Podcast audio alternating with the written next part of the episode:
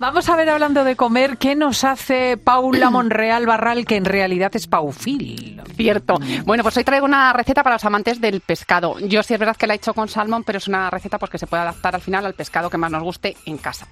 Ingredientes para dos personas vamos a necesitar una cola de salmón de unos 400 gramos más o menos. Y si ya le dices al pescadero que te haga el favor que te quite la piel, pues mucho mejor, porque en casa es un poco rollo, salvo que se te dé bien. Yo directamente le digo que me la quite. ¿tiene, ¿Ha de ser cola o puede ser eh, cualquier buen cola, trozo? lomo, sí, un buen trozo para dos personas. Un, buen pedazo Que sea una pieza así entera, porque lo suyo es hacerla entera. A ver, que se puede hacer en, eh, en lomos, pero bueno, queda así más vistoso. Tú, además, luego a la hora de presentarlo en la mesa queda más bonito, sobre todo porque es muy, muy visual esta receta. Luego vamos a necesitar una naranja y media, una cucharada de mostaza en grano, una cucharada de soja, yo en este caso sin gluten, y un poquito de sal y pimienta al gusto.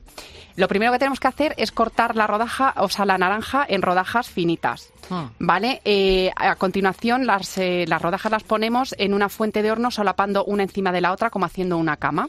¿Vale? Que esa va a ser la cama de nuestro, de nuestro salmón. Fíjate, nunca se me hubiese Bueno, ocurrido que poner un cítrico de cama. Es que esta receta la hizo un compañero mío, Santi Foods, que es cocinero, la hizo en, bueno, una versión, la hizo en barbacoa y no sabéis qué pedazo de salmón, él presentó el salmón entero todo con una cama de cítricos de limón y naranja, espectacular. No, no, es que no sabes qué bonito y, y qué sabor le aporta eh, los cítricos al, al salmón. O sea, que el que sea amante de la barbacoa, esta receta la puede adaptar y vamos, quedas como, vamos, te presentas allí con el pedazo de salmón rodeado de cítricos, queda muy bonita. Bueno, seguimos. Ya tenemos la cama de puesta en, eh, en nuestra fuente de horno y lo que vamos a hacer en un bol ponemos la mostaza, la soja, un poquito de sal, pimienta y zumo de media naranja. Mezclamos todo bien y ahora ya colocamos el salmón encima de la cama de naranja y con un pincel pintamos con la mezcla que tenemos en el bol, pintamos el salmón eh, todo bien por encima, lo embadurnamos. A continuación eh, lo metemos en el horno en torno a 15-17 minutos, depende a 180 grados, esto depende un poco la temperatura de, de- de cada, o sea, depende de la potencia de cada horno, pero vamos, más o menos esos minutos. Y nada, eh, eh, pasados esos minutos eh, lo acompañamos con unas verduritas, lo presentamos en la mesa y ya os digo que queda visualmente, ¡Qué como luego lo subiréis a la, a la web de, de COPE, veréis que sí, sí, es que queda muy- fácil. Pues mira, se me está ocurriendo una idea que a lo mejor si te quitan la piel, luego la, la tuestas bien y si lo pones al salmón de peineta. Claro, puedes hacer cortezas. Y si ¡Qué me- cursi eres, sí, qué cursi. Sole! Si me da tiempo, quería daros una receta de guarnición que, que, que en, en una semana ha llegado como a 10 millones de visualizaciones en Instagram. Mío. De lo- sobre todo de lo ¡Qué sencilla que es. barbaridad! Enhorabuena. Es que os creéis que es una persona normal paufil y es ¿Qué una va? estrella. Completamente. Pero con recetas sencillas que al final es lo que todos queremos. Nada, es una chorrada, es una receta de guarnición de tomates cherry que es muy sencillita. Yo la he hecho en freidora de aire, pero se puede hacer tanto en sartén como en, como en horno.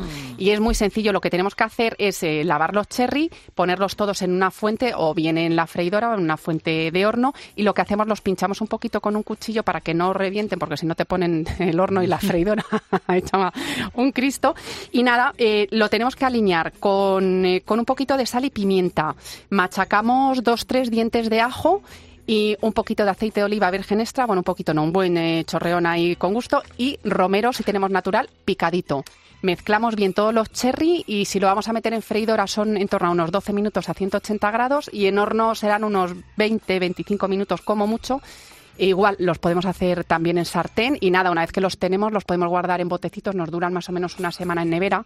los podemos cubrir con aceite y es que para acompañar carnes, pescados, para tostas, para el desayuno, te los vas sacando y te comes unos tomatitos cherry Yo aderezados. quiero que me adopte Paufil y me meta en el carro rosa con los otros perros. ¡Qué barbaridad! Así que qué podemos hacer el salmón y si tenemos los cherry, pues los acompañamos y, y tenemos un plato súper completo. Eso es súper fácil. Barbaridad. Sí, sí, sí, sí. Yo lo pruebo, barbaridad. Elsa.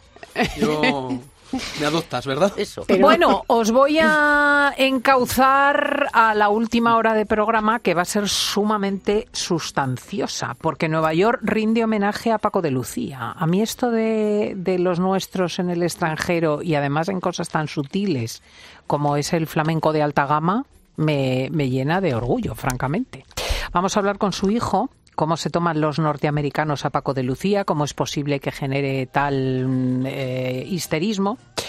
Y después vendrá un tipo bien interesante que resulta que ha estudiado la música que suena en los lugares más aislados del planeta, o sea, ¿Qué es lo que oye un señor de Finlandia, de las Islas Feroe, de Kenia, cuando pone su radio, cuando eh, colecciona sus discos?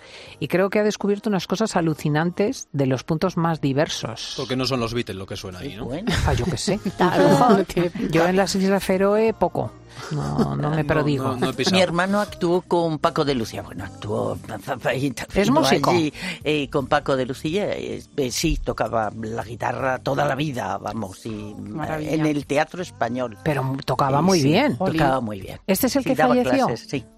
Y era Sí, sí. profesor de guitarra. Sí, bueno, profesor sin título, ¿eh? Mm, Él era funcionario, pero toda la vida tocó la guitarra con muchísima afición y llegó a actuar. Que hablaba de Paco de Lucía, mm, vamos, genial. Sí, que era eh, muy, mm, muy cortado eh, socialmente, o sea, no tal, pero una grandísima persona y como profesional, fíjate, imaginaos. Mm. Yo voy al estreno del Teatro Pavón el día 14, justo el día de San Valentín, que además es cae en el miércoles de ceniza, con lo cual voy a tener un lío espiritual de las narices. O sea, y, y voy a ver el estreno de Los Maya que son extraordinarios bailarines en el Bien. Teatro Pavón con eh, creo que una escenografía de Rozco, de Marc Rozco. O sea que Mm, fíjate bueno. tú la cosa, ahí no queda nada, ¿no? Yo he ido a la zarzuela ¿Cuándo? a ver La Rosa del Azafrán la semana pasada. ¿Y qué tal? fantástica, vi la zarzuela. Yo creo que es patrimonio mm, Bueno, de ahora la lo humanidad. Es que creo que ha Y- y, recibido lo, un- claro, y, y no, eh, no sé si lo valoramos suficientemente en España, que es algo tan propio. y tan absolutamente divertido, además de educativo. Bueno, Paufil, a triunfar con el salmón a la naranja. Gracias, Sole. Mayol, enhorabuena por el festorro del cine. Elsa, enhorabuena por ese premio. Nos vamos a las noticias.